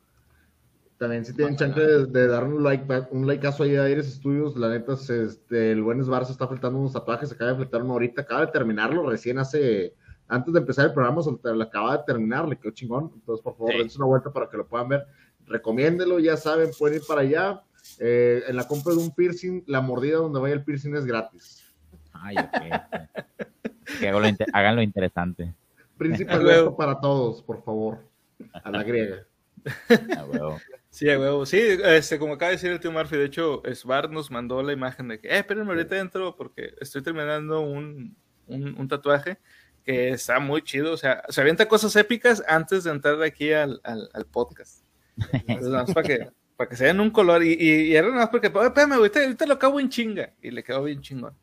Este, y a nosotros, pues bueno, ya saben, nos pueden encontrar en Facebook, en Twitter, este, en Instagram, en Spotify y básicamente pues en cualquier red de, de podcast que puedan encontrar por ahí en la red. Les estaba platicando hace como dos semanas que estamos en una, en una red de podcast que se llama Evox, es una página de España, yo ni siquiera sabía que estábamos ahí, no sé cómo chingados llegamos ahí, pero tenemos página ahí. Estuvo muy raro, pero pues bueno, ahí nos pueden encontrar. De hecho, ahí pueden descargar los podcasts si no quieren gastarse su internet, los pueden descargar y nos pueden ir escuchando por ahí. Y bueno, ya con esto nos despedimos. Muchas gracias a toda la gente que estuvo con nosotros. Se cuidan y, este, como les decimos en cada episodio, siempre, siempre, sigan leyendo. Bye. Bye. Victor.